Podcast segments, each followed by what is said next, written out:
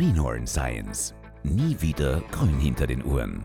Mit Felix Pick.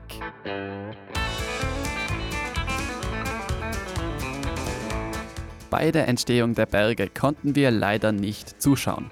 Aber wir können sie simulieren mit Sand und Silikon. Und genau das macht Anna Sieberer von der Uni Innsbruck.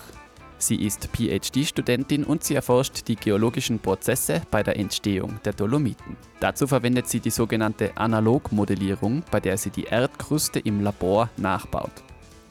Auf Instagram findest du übrigens ein kurzes Video von diesem Modell der Erdkruste aus Sand und Silikon. Auf Instagram bei At Greenhorn Science. In der heutigen Folge von Greenhorn Science erzählt uns Anna Sieberer über die Geologie der Dolomiten und über die Faszination der Steine. Bevor es aber losgeht, kommt hier Das Zitat der Woche. und da gibt es natürlich heute ein Zitat passend zur Geologie. Ich muss dazu sagen, ich konnte leider nicht herausfinden, wer diesen Spruch geprägt hat, aber er geht so. Man muss die Steine feiern, wie sie fallen. Und damit wünsche ich jetzt gute Unterhaltung mit Greenhorn Science und Anna Sieberer.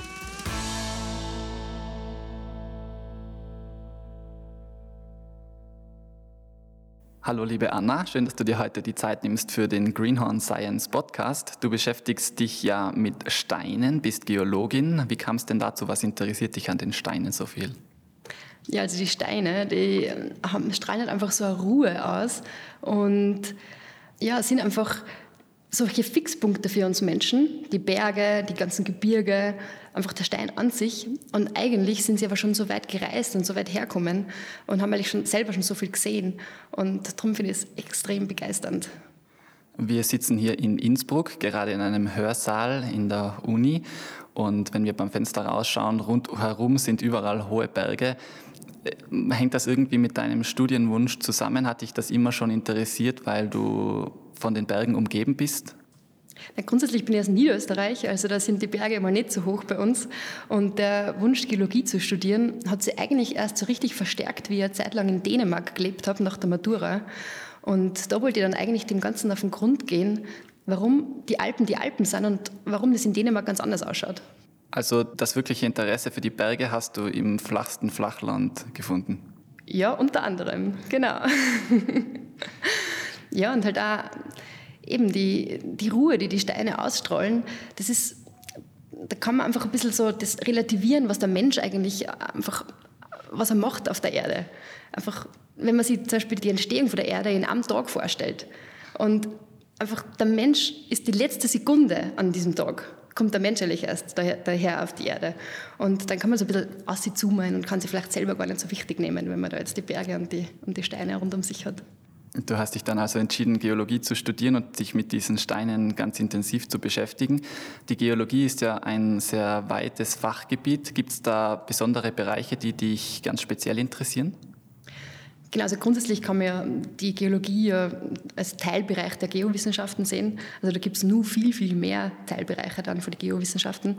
Und die Teilbereiche von der Geologie wiederum, die mich interessieren, ähm, sind halt eben die Feldgeologie und die Tektonik und die Sedimentgeologie. Also das sind so meine drei Standbeine. Können wir diese drei vielleicht ganz kurz beschreiben, worum es jeweils geht? Genau, also Feldgeologie, also wirklich rausgehen ins Gelände, ähm, am Fels selber Daten aufnehmen, sich Störungen anschauen, sich das Gestein selber gut anschauen im Gelände, geologische Karten erstellen, Profile erstellen, ähm, genau den Geländeverschnitt zu verstehen. Äh, eben schon gesagt, Störungen aufnehmen im Gelände, da kommen wir schon gleich zur Tektonik, wo es darum geht, halt wie die Erdkruste aufgebaut ist und wie die Bewegungen in der Erdkruste passieren. Da gibt es eben Störungen und Falten und genau da versuchen wir zu verstehen, was die Dynamik in der Erdkruste eigentlich ist. Und dann nur in der Sedimentgeologie gibt es halt unterschiedliche Sedimentgesteine, wie plastische äh, Sedimente, biogene Sedimente, unter anderem halt eben die Carbonatgesteine. Und ich habe eben schon viel in den nördlichen Kalkalpen gearbeitet und jetzt auch in den Dolomiten im Zuge von meiner Dissertation. Genau, das sind so die drei äh, Punkte, mit denen ich mich hauptsächlich beschäftige. Was bringt uns denn diese Forschung in der Geologie eigentlich? Wir haben ja als Menschen relativ wenig Einflussmöglichkeiten auf Plattentektonik und Co., oder? Ja, das stimmt. Also da können wir jetzt nicht so viel anrichten, aber die geologische Forschung ermöglicht uns halt einfach die geologischen Prozesse zu verstehen und ähm, aus den Prozessen zu lernen. Also Geologie ist ja eigentlich überall. Also wir sitzen gerade in einem Haus, das als äh, Steinen und Beton gebaut ist, wo du überall halt, äh, Zuschlagstoffe hast, die halt irgendwie wieder aus dem Fels kommen. Dann fahren wir mit Autos herum, die aus Stahl gebaut sind, was wiederum aus Erzen die, die Grundlage ist, also Rohstoffgeologie. Also Geologie ist einfach überall, genau. Und von dem her ist einfach die, die geologische Forschung halt einfach dazu da, das alles besser zu verstehen, die geologischen Prozesse besser zu verstehen. Du arbeitest derzeit an deiner Doktorarbeit, dein PhD-Studium absolvierst du gerade. Und in einem PhD-Studium ist es ja üblich, dass man den allermeisten Teil der Zeit mit Forschung an sich verbringt und dann eben Publikationen veröffentlicht. Und da beschäftigst du dich, wie du jetzt schon erwähnt hast, eben hauptsächlich mit den Dolomiten. Warum ausgerechnet die Dolomiten? Ähm, eben das ist das Forschungsprojekt von meiner, äh, was die Betreuerin von mir, die Hanna Pomella, ins Leben gerufen hat, weil sie schon selber recht viel in den Dolomiten gearbeitet hat. Und also in den Dolomiten generell ist, die sind immer schon, ähm, haben immer schon die Forscher eigentlich äh, angezogen ähm, vom Dolomieu schon selber, der dann wirklich das Dolomitgestein ähm, entdeckt hat, oder dann von den Engländern, ähm, Gilbert und Churchill, die halt dann wirklich die Dolomiten Dolomiten getauft haben. Und ja, so sind wir jetzt eine Dolomiten gelandet und wollen halt eben nicht nur die Dolomiten verstehen, sondern wirklich den Dolomiten-Indenter. Also die Dolomiten sind ein Bereich von dem Dolomiten-Indenter. Und da interessieren wir uns für die tektonische Entwicklungsgeschichte. Kannst du uns ein bisschen beschreiben, was dieser Indenter ist, von dem du gerade gesprochen hast? Genau, also grundsätzlich ist ein Indenter etwas Hartes, was Rigides, das sie in was Weicheres hm, vordringt, also in was Weicheres eindringt. Und dieser Dolomiten-Indenter, der ist eben begrenzt von ähm, großen Störungssystemen und der hat sich so in Richtung Nordwesten in die Alpen halt eingedrungen, also ist er in die Alpen vorgedrungen und hat unter anderem zur Erhebung des Tauernfensters geführt. Und es ist halt im Norden von diesem Dolomiten-Indenter und im Westen und im Osten ist schon recht viel Forschung gemacht worden. Und wir sind eben jetzt daran interessiert, wie der Dolomiten-Indenter in sich deformiert ist. Und darum ähm, spezialisiert sich unser Projekt jetzt eben auf diesen Dolomiten-Indenter, der die östlichen Südalpen umfasst und eben nicht nur die klassischen Dolomiten an sich, sondern auch weiter in Osten, Richtung Frialer Dolomiten, Richtung Karabanken und Julische Alpen, bevor wir dann in die Dinariden übergehen, noch weiter im Osten. Kann man sich das ein bisschen vorstellen wie einen Keil, der da in die Alpen getrieben wurde? Genau. Äh, zum Beispiel in den Analogmodellen, wenn man jetzt so wirklich klassische Indentation modelliert, dann wird der Indenter meistens nur als Stück Holz dargestellt, der sich in irgendwas Weiches ähm, vordringt auf diese Analogmodellierung, da kommen wir später dann auch noch ein bisschen genauer zum Sprechen. Also die Dolomiten, für alle, die noch nie dort waren oder sie noch nie gesehen haben, sie sind in den Südalpen, größtenteils eben in Italien, in Südtirol, Trentino und bekannte Berge, die dort sind, zum Beispiel die Drei Zinnen, dürften dann doch die meisten Hörerinnen und Hörer kennen, die Sella-Gruppe oder auch die Rosengartengruppe zum Beispiel oder auch der äh, Marmolata, wo im Jahr 2022 ein großer Eissturz stattgefunden hat. Kannst du uns die Dolomiten vielleicht ein bisschen beschreiben? Was zeichnet die denn aus, sowohl optisch als auch geologisch? Also rein optisch in den Dolomiten, jeder, der schon mal durchgefahren ist, ähm, hat es einfach gesehen, so diese steilen Felswände als Kontrast zu den sanften Wiesen und zu den sanften Almwiesen. Und das ist eben das ganz Besondere an den Dolomiten, dass es halt morphologisch so viele Unterschiede gibt. Und das Morphologische hängt natürlich direkt zusammen mit der Geologie weil halt diese Dolomite, also die halt dann die Wände aufbauen, mm, die erodieren halt viel, viel schlechter als jetzt die zum Beispiel Vulkanitgesteine, die halt dann oft die Almwiesen, die Grundlage für die Almwiesen sind. Aus welchen Gesteinen bestehen denn die Dolomiten? Also das waren jetzt verschiedene Gesteinsarten, die du hier erwähnt hast, oder? Genau, also grundsätzlich ähm, gibt es in den Dolomiten eben die äh, Spacemans Grundgebirge, ähm, dann haben wir Vulkangesteine und dann haben wir Sedimentgesteine. Greenhorn Science Zeitmaschine. Ein Blick in die Vergangenheit. Wie alt sind diese Dolomiten, die wir heute sehen, wenn wir da durchfahren? Ja, das ist halt unterschiedlich. Wenn ich jetzt die Ablagerung von dem Gestein betrachte, dann geht das los im Perm. Das war vor 260 Millionen Jahren circa, oder teilweise noch älter, wenn man das Basement, das Grundgebirge betrachtet, das hat sich ab dem Kambrium abgelagert, da sind wir bei circa 540 Millionen Jahren. Ähm, wenn ich jetzt aber die Tektonik anschaue, also die, die Hebung und Faltung für die ganzen Dolomiten, das ist viel jünger. Das hat sich erst in den letzten 30 Millionen Jahre dann eigentlich äh, gebildet. Was war denn dort früher, wenn sich die also vor 30 Millionen Jahren erst in der heutigen Form gebildet haben? Da muss ja vorher auch etwas gewesen sein. Genau, also so habe ich ja vorher jetzt eben kurz erwähnt, dass halt die eigentliche Ablagerung von dem, von dem Sedimentgestein, von den Dolomiten ja schon viel früher passiert ist. Und das ist eben das Besondere bei uns in den Alpen, dass wir halt immer unterschiedliche Ozeane gehabt haben, wie zum Beispiel da hat es den Tethys-Ozean gegeben, der halt dann, wo sie dann in der Trias und im Jura halt da die Gesteine abgelagert haben, die sich dann auch wieder geschlossen hat. Dann hat sich wieder andere Ozean gebildet und der hat sich dann auch wieder geschlossen. Also in den Alpen haben wir halt immer wieder eine Öffnung und Erschließen von, von Ozeanen, von unterschiedlichen Ozeanen. Und darum macht es also komplex bei uns, die alpine Geologie. Das heißt, ein wichtiger Bestandteil der Dolomiten sind jetzt eben diese Sedimentgesteine. Kannst du uns ein bisschen beschreiben, wie so ein Sedimentgestein entsteht? Genau, also zum Beispiel charakteristisch für die Dolomiten sind ja die großen Riffe, wie zum Beispiel ist der Schlern. Ähm, und wiederum die Besonderheit in den Dolomiten ist halt, dass da eigentlich fast keine Deformation war und fast keine Erosion. Also ähm, das Riff kann man heute jetzt wirklich in den Dolomiten genauso anschauen, wie sie sich eigentlich abgelagert hat, mitsamt Klinoformen, mitsamt Lagune. Also das ist eigentlich alles da, was a, so eine Carbonatplattform braucht. Und da kann man halt ehrlich in die Dolomiten hingehen und kann die Hand draufhalten und kann schauen, wie steil so eine Klinoform jetzt vom Riff wegfällt. Also eine Klinoform ist so ein Riffabhang, wo man halt dann das... Ähm, das, den, den, Schutt hat ähm, vom, vom Riff selber, was in Richtung von einem Becken abgelagert wird. Das heißt, man kann jetzt eigentlich den Meeresboden von damals betreten und erklettern. Genau so ist es.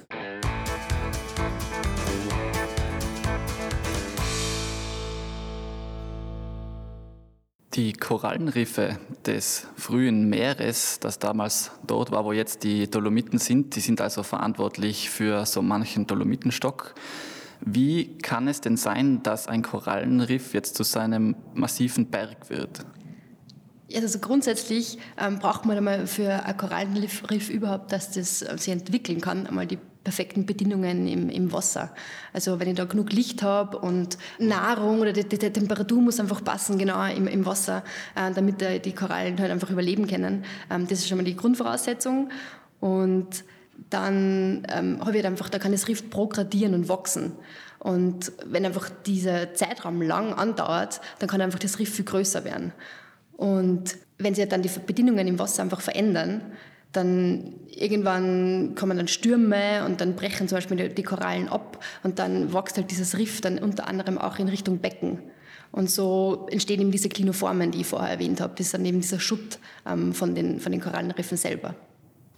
Das Ganze hat ja unter Wasser stattgefunden, nehme ich an. Und dann irgendwann müssen diese Korallenriffe ja weiter nach oben gekommen sein, weil die stehen ja jetzt bis auf über 3000 Meter in die Luft. Genau, das ist dann, ähm, wann die Tektonik ins Spiel kommt. Also die, äh, die Hebung ähm, und die Stapelung vom, vom Grundgebirge, das ist dann erst später passiert. Die Dolomiten, wenn wir uns die anschauen, du hast gesagt, dass die Erosion natürlich eine gewisse Rolle spielt, aber teilweise eben nicht sehr viel Erosion dort stattgefunden hat. Wenn man in den Dolomiten mal unterwegs war, dann weiß man, dass die teilweise sehr brüchig sind, dass dort viele Steine herumliegen, lose. Welche Rolle spielt denn jetzt tatsächlich die Erosion in den Dolomiten? Also ganz allgemein kann man ja sagen, in die Alpen ist die, die Hebung und die Erosion, die hält sich ja ziemlich die Waage. Also darum wachsen die Alpen jetzt ja auch nicht mehr so wirklich. Ähm, und, aber Erosion passiert natürlich nach wie vor durch Regen, Eis, Schnee, ähm, werden einfach die, alle Gesteine halt permanent abgetragen. Und je kompetenter, also wir sprechen in der Geologie von kompetenten äh, Gesteinen und inkompetenten Gesteinen, also je kompetenter, je härter, ähm, desto schlechter werden sie halt erodiert. Und obwohl natürlich überall große Schutthalden unterhalb von den Dolomitenwände sind, ähm, sind sie trotzdem viel härter als jetzt zum Beispiel vulkanisches Gestein oder jetzt die Beckenablagerungen, ähm, die als Pendant dann zu den Carbonatplattformen sind. Also man kann sagen, alles ist relativ, oder? Also Festigkeit oder Erosionsschutz ist dann auch hier relativ gesehen. Genau. Man muss immer nur wissen, mit was man vergleicht. Und man sieht halt auch, wenn die großen ähm, Schuttfächer da sind, dass es einmal Zeiten gegeben hat, wo halt die Umwelt dann noch, noch, noch viel äh, stärker und größer waren, als was wir jetzt gerade erleben. Du hast vorhin auch angesprochen, dass in den Dolomiten auch weite Wiesenlandschaften sind und ganz liebliche Wäldchen. Ähm, kann man davon ausgehen, dass unter diesen Wiesen zum Beispiel dann auch überall Schutt liegt? Das würde ich jetzt gar nicht als Schutt bezeichnen, sondern das sind einfach andere Gesteine dann. Also es hat eben in der Trias dann auch einen großen Vulkanismus gegeben, ähm, halt zwischen den Phasen vom, äh, von dem Wachstum von den Carbonateplattformen. Und die Wiesen sind hauptsächlich in diesen Bereichen, wo man halt das vulkanische Material hat. Also da kann man auf Zeitreise gehen bei einer Wanderung. Schauen wir vielleicht mal ein bisschen in Richtung geologische Forschung, weil du hast uns jetzt schon einiges über die Dolomiten erzählt, aber uns interessiert natürlich auch, woher wissen wir das eigentlich? Kannst du uns vielleicht mal so einen allgemeinen Überblick geben in der Geologie? Wie geht man denn vor, damit man jetzt weiß, was vor 540 Millionen Jahren da mit dem Vulkangestein passiert ist? Also Freunde von mir, die sagen oft, ich gehe auf äh, detektivische Reise, wenn ich ins Gelände gehe. Ähm, man, ja, man nimmt sich halt seinen Hammer und seine Lupe und seinen Kompass und startet ins Gelände und ja, ähm, schaut sich halt vorher geologische Karten an und äh, kriegt da schon einmal einen Überblick, was halt da jetzt für, für, für Gesteine vorkommen und schaut sich Profile an und liest halt in der Literatur, was schon vorhanden ist.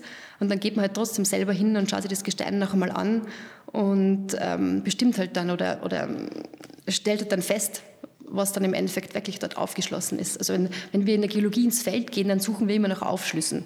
Und der Aufschluss ist eigentlich ein Stück anstehendes Gestein, das einfach im regionalen Verbund ist mit dem Gesteinsuntergrund. Und wenn wir dann einen Aufschluss gefunden haben, äh, dann schauen wir uns den halt genauer an und versuchen das dann, das Gestein genau zu bestimmen und zu beschreiben. Wie finde ich so einen Aufschluss, wenn ich jetzt selber ins Gelände gehe? Woran erkenne ich das? Wenn's, wenn du glücklich bist und in, diesen, äh, in dieser Gegend schon eine geologische Karte vorhanden ist, dann kann man dort sehen, wo Aufschlüsse sind. Oder wenn es keine geologische Karte gibt, dann versuche ich halt zum Beispiel entlang von Forstwegen zu gehen. Da gibt es oft recht gute Aufschlüsse oder eben an großen Felswänden entlang. Das alles gute Aufschlüsse sind jetzt so ähm, die lieblichen Wiesen und Wälder, wo wir vorher drüber geredet haben, ähm, haben manchmal keine so guten Aufschlüsse. Und woran erkenne ich so einen Aufschluss jetzt rein optisch? Also ich muss ja in der Landschaft den irgendwie erkennen können, oder? Was gibt dir Aufschluss darüber, dass das jetzt ein Aufschluss ist und nicht einfach irgendein Stein?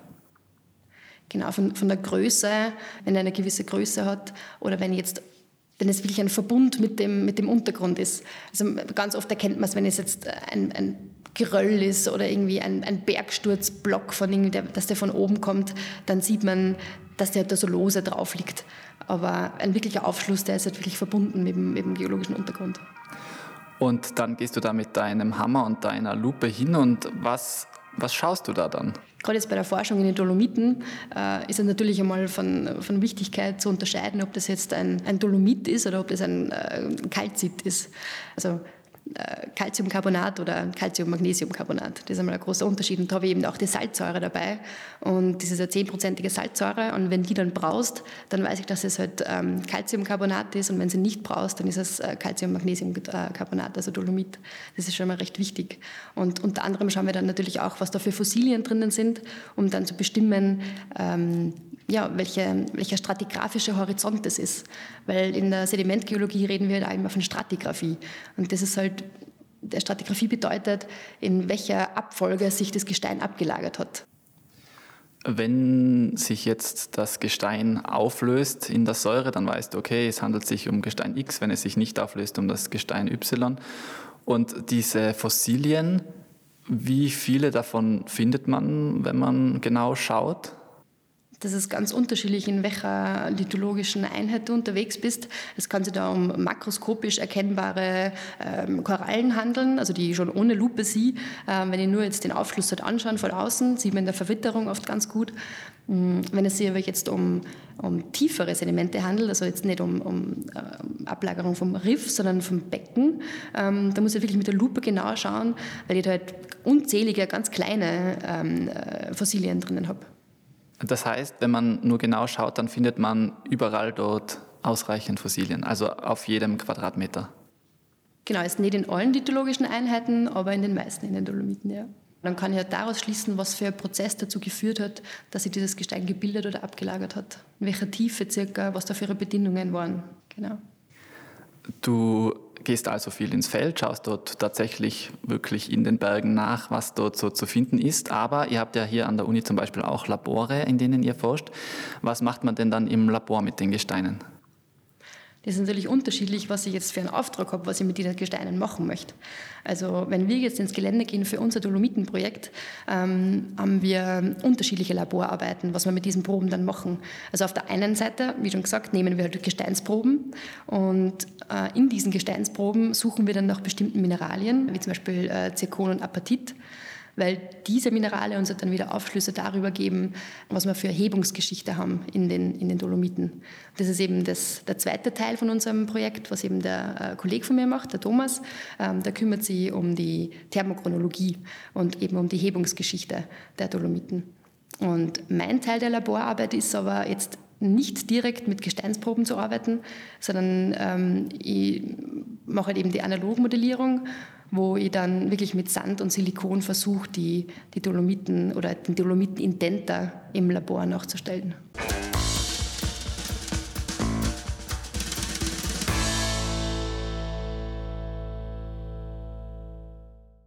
Das klingt sehr spannend und darauf möchte ich jetzt ein bisschen genauer eingehen, diese Analogmodellierung. Du warst dazu kürzlich in einem Labor in Holland, wenn ich das richtig in Erinnerung habe, oder? Genau, ich war in den Niederlanden, in Utrecht, wo es eben das Tech Lab gibt. Und äh, da habe ich die, die Analogmodellierung durchgeführt. Es ist jetzt nicht so, dass es das einzige Analogmodellierlabor in ganz Europa ist. Also es gibt auch in Spanien und in Frankreich und in Deutschland ähm, solche Labore, wo das möglich ist. Aber wir haben eben recht eine gute Kooperation mit dem Ernst Willingshofer und bei dem habe ich das gemacht im Labor. Und genau analog und digital, das sind ja zwei so ein bisschen gegensätzliche Begriffe. Bei digital wird alles irgendwie mit Einsen und Nullen am Computer simuliert und analog heißt für mich, ich probiere irgendwas so richtig aus, oder? Genau, also das ist wirklich hands-on im Labor ausprobieren. Und der Workflow ist halt so, dass wir natürlich vorher im Gelände sind und ja im, in den Dolomiten, in, in den östlichen Südalpen sehen, ähm, dass sie da jetzt Gesteinspakete übereinander überschoben haben, abgeschoben haben. Ähm, und wir wollen es halt besser verstehen. Und deswegen machen wir die, die Analogmodelle. Also wir gehen ins Gelände, sehen Probleme, die wir uns vielleicht nicht direkt erklären können im Gelände, haben dann eine Hypothese und gehen mit der Hypothese dann ins Labor und bauen das dann nach, so einfach wie möglich und mm, testen dann eben diese Hypothese, indem wir halt dann das Modell durchführen und am Schluss versuchen wir das dann zu interpretieren und dann wiederum zu vergleichen mit dem, was wir in der Natur gesehen haben. Vielleicht nimmst du uns mal mit in dieses Labor in Utrecht, wenn wir da reinspazieren. Was erwartet uns da? Wie schaut das aus? Das ist ein sehr modernes Gebäude, das haben sie erst vor zwei, drei Jahren ähm, eröffnet.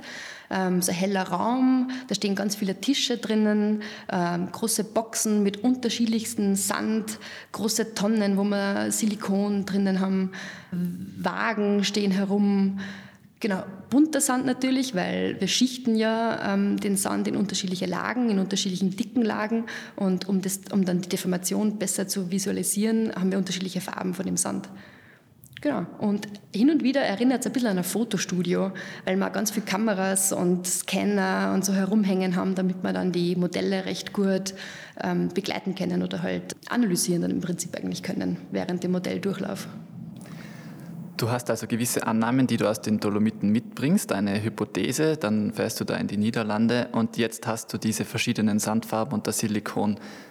Wie kann ich mir das vorstellen, wenn du da äh, vor dem Tisch stehst mit diesem eingefärbten Sand? Was, was machst du da damit? Genau, also bevor ich mal den Sand überhaupt in die Hand nehme, muss ich mir mal überlegen, was will ich überhaupt modellieren. Und dann muss ich erst skalieren, weil ich will jetzt die Dolomiten oder den Dolomiten-Indenter irgendwie ins Labor bringen. Das heißt, ich, ich muss das die Geometrie und die ganze Kinematik und die, das Zeitliche einfach richtig skalieren, damit ich das, was ich in Natur sehe, dann im Labor mir anschauen kann. Das ist mal das Erste. Dann versuchen wir so, so einfach wie möglich ein Setup aufzubauen. Und zum Beispiel jetzt im Krustenmaßstab, äh, wenn ich da ein Analogmodell baue, dann gehe ich wirklich auf einen Tisch und lege mir eine Plastikfolie drunter Und dann kann ich schon anfangen, ein Sieb in die Hand zu nehmen und die erste Lage Sand auf den Tisch zu sieben. Und ich kann mir jetzt wirklich nicht vorstellen, wie ich da mit, mit einer gesiebten Schicht Sand eine Modellierung von einer Plattentektonik oder so durchführen soll. Also wie geht das dann weiter? Weil du musst ja dann irgendwie diese, diese Erdbewegungen nachsimulieren, oder? Genau, also wenn wir jetzt das Beispiel für die Dolomiten hernehmen, haben wir unterschiedliche Deformationsphasen.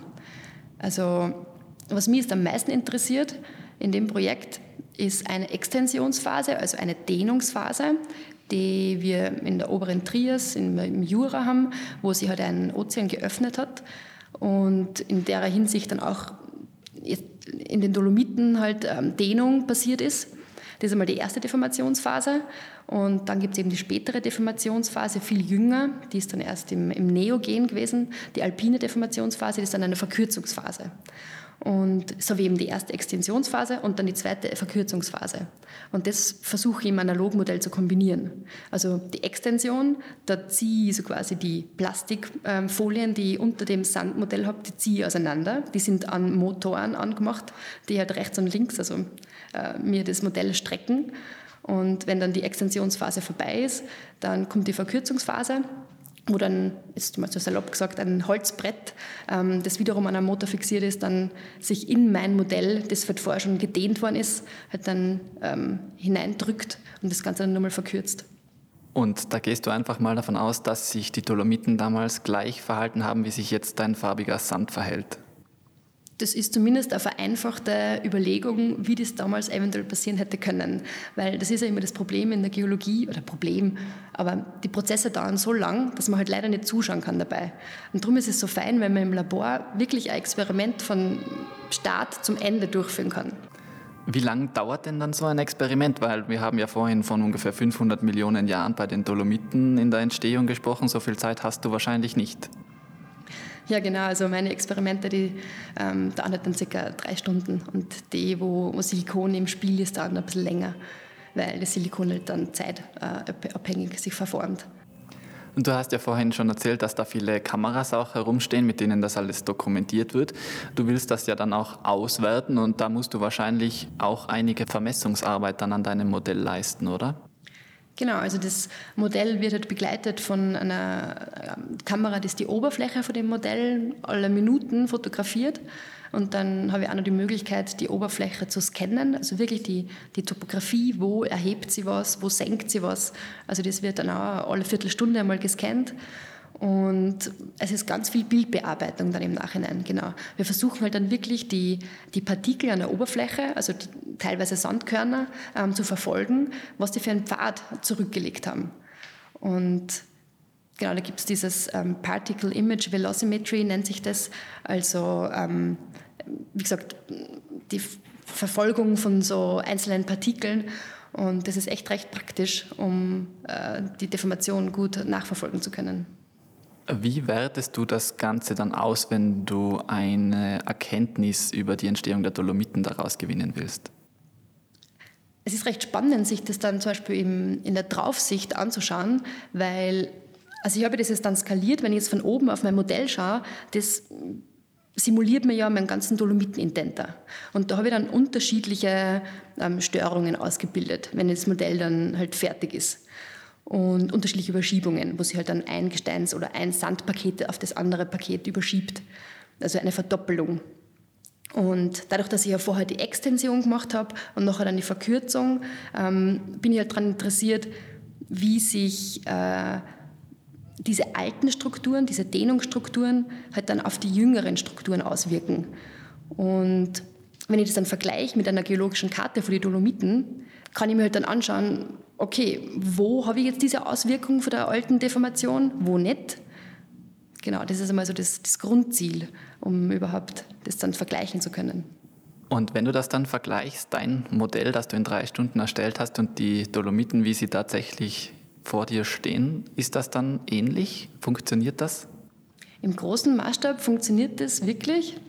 Also wir sehen ähm, halt in den Modellen äh, teilweise Reaktivierung von, von Störungen, von eben diese Abschiebungen, die wir in, dem ersten, in der ersten Deformationsphase haben, ähm, die dann reaktiviert werden durch die, durch die jüngere Deformationsphase. Das sehen wir auch im Gelände, diese Reaktivierung. Oder eben durch diese Extension und, und, und Kompression äh, haben wir dann halt auch ein, so eine Inversionsgeometrie, nennen wir das, also wo man dann halt eben Störungen, die vorher schon, schon einmal aktiv waren, dann durch eine jüngere äh, Deformationsphase halt noch einmal aktivieren. Und das sieht man im Gelände oft eben nicht ganz so gut.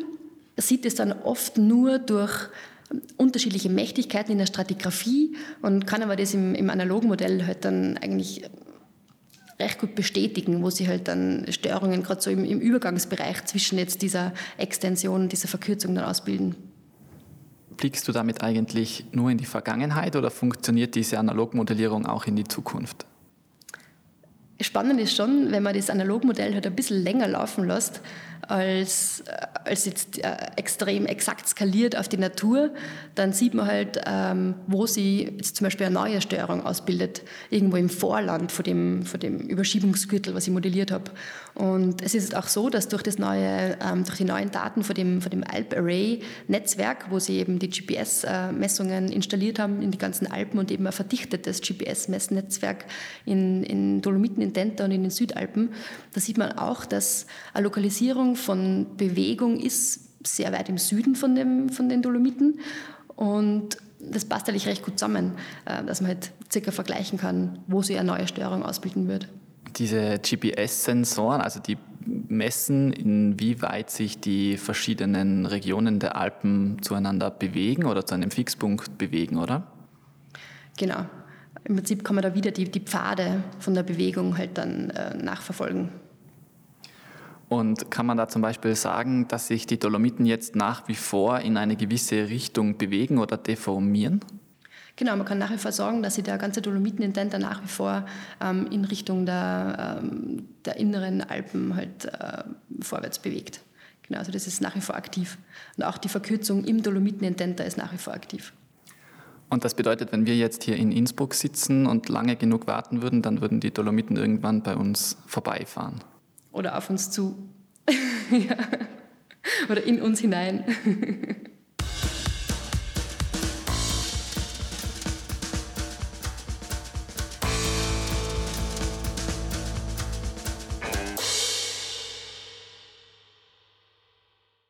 Wenn dieses Modell dann fertig ist, was machst du dann damit? Genau, also wenn ich so ein Krustenmaßstabsmodell mache, wo ich jetzt mit Sand oder mit Glasperlen ähm, gearbeitet habe, das ist ja alles trocken, also trockenes Material. Und um das dann weiter zu verarbeiten, dann gebe ich Wasser drauf, ähm, weil durch, halt, durch das Wasser ähm, kann ich dann das Modell durchschneiden. Also nehme mir ganz ein herkömmliches Küchenmesser und äh, schneide mir dann Profile durch mein Analogmodell. Und dann habe ich so quasi einen Querschnitt und ja, kann dann ins Innere von meinem Modell reinschauen. Weil während ich das Modell laufen lasse, habe ich immer nur die Ansicht von oben und eben dann am Schluss ist es halt leider ein destruktives Verfahren. Also ich kann das Modell dann wegschmeißen, aber eben ich habe die Querschnitte und kann innen reinschauen, mache dann Fotos und dokumentiere das alles ganz genau. Und der Pluspunkt, was wir halt im äh, Labor in Utrecht haben, im Tech Lab, ist, dass wir einen CT-Scanner haben wo wir das, ähm, das Modell alle Viertelstunde, alle halbe Stunde, während es läuft, ähm, scannen können und dann halt auch die, die Deformation im Inneren beobachten können, ohne eben, dass wir es auseinanderschneiden müssen. Also CT-Scannen ist dann ein nicht destruktives Verfahren. Wir haben jetzt immer von Sandsimulation gesprochen, also Sand als dein Rohstoff in der Simulation. Du hast aber auch gesagt, dass es Silikon gibt. Das war jetzt in unserem Gespräch noch nicht im Einsatz.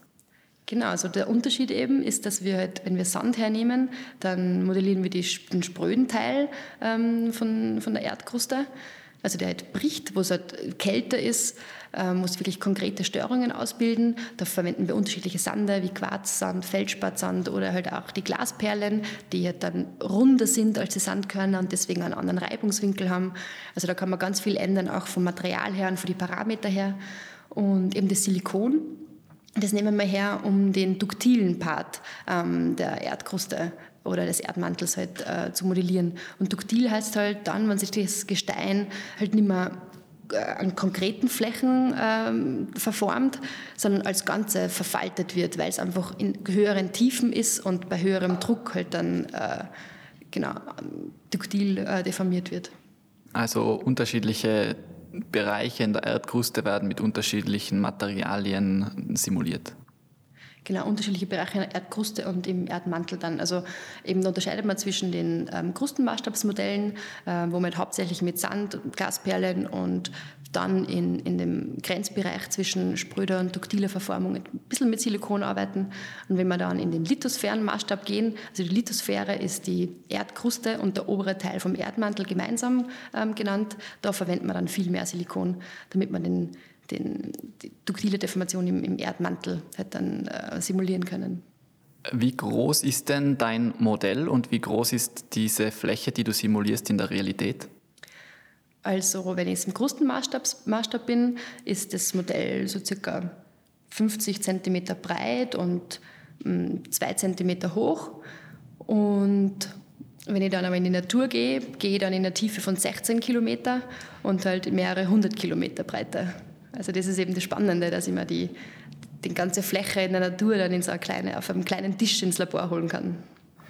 Nun klingt diese Forschung an sich ja recht spaßig und diese ganze Simulation erinnert ein bisschen an Sandburgbauen.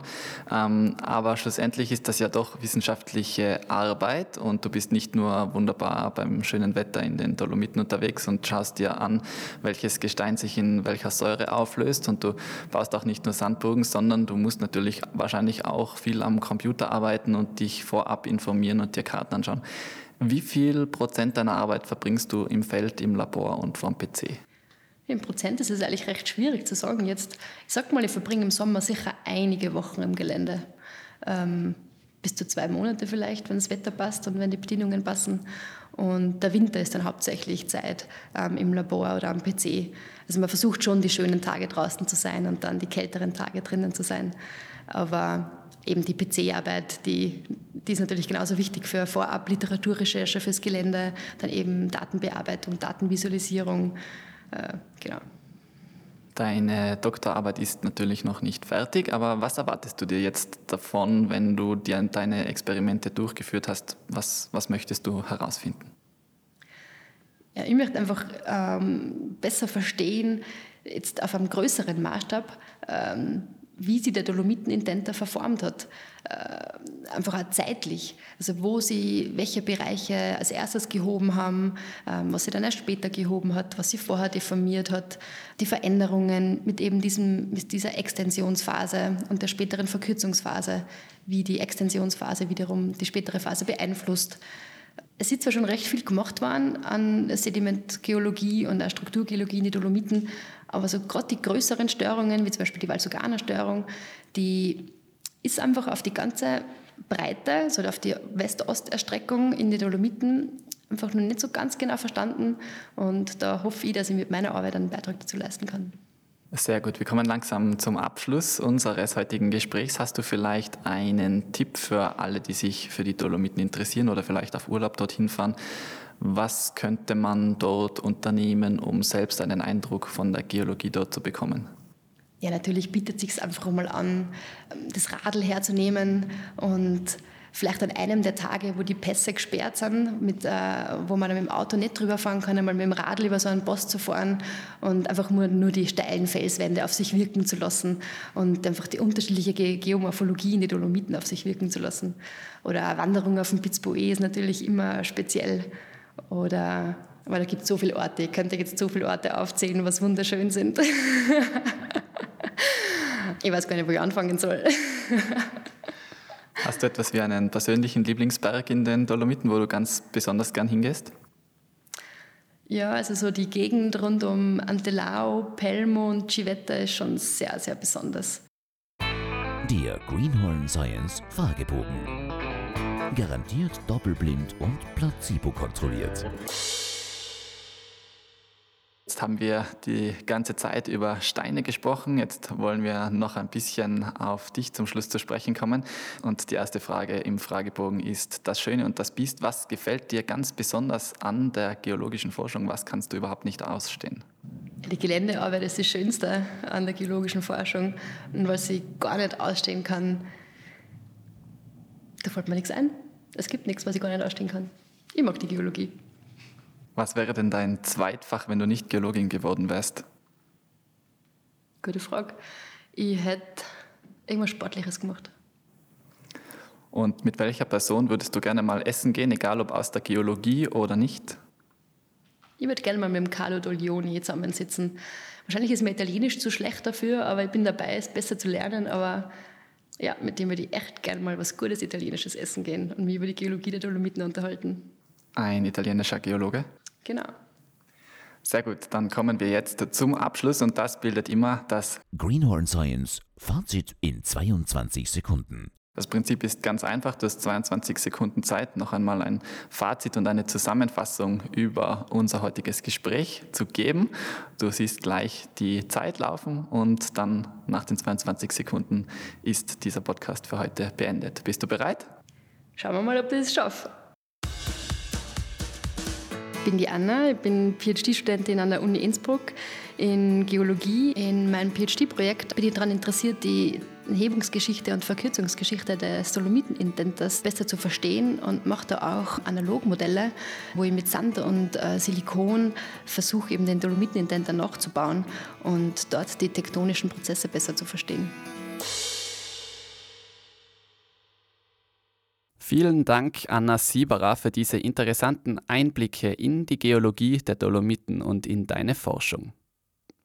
Die wichtigsten Details zur heutigen Folge gibt es übrigens auch zum Nachlesen auf unserer Website www.wissenschaftspodcast.at. Und wie schon eingangs erwähnt, ein kurzes Video zu diesem Modell aus Sand und Silikon findest du auf Instagram. At Greenhorn Science.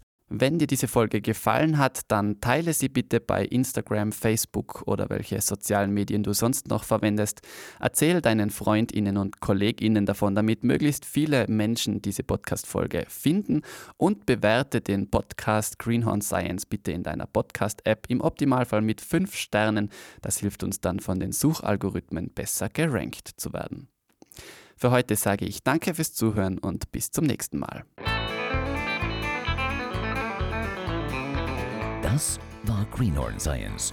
Nie wieder grün hinter den Ohren. Ein Podcast von Felix Pick.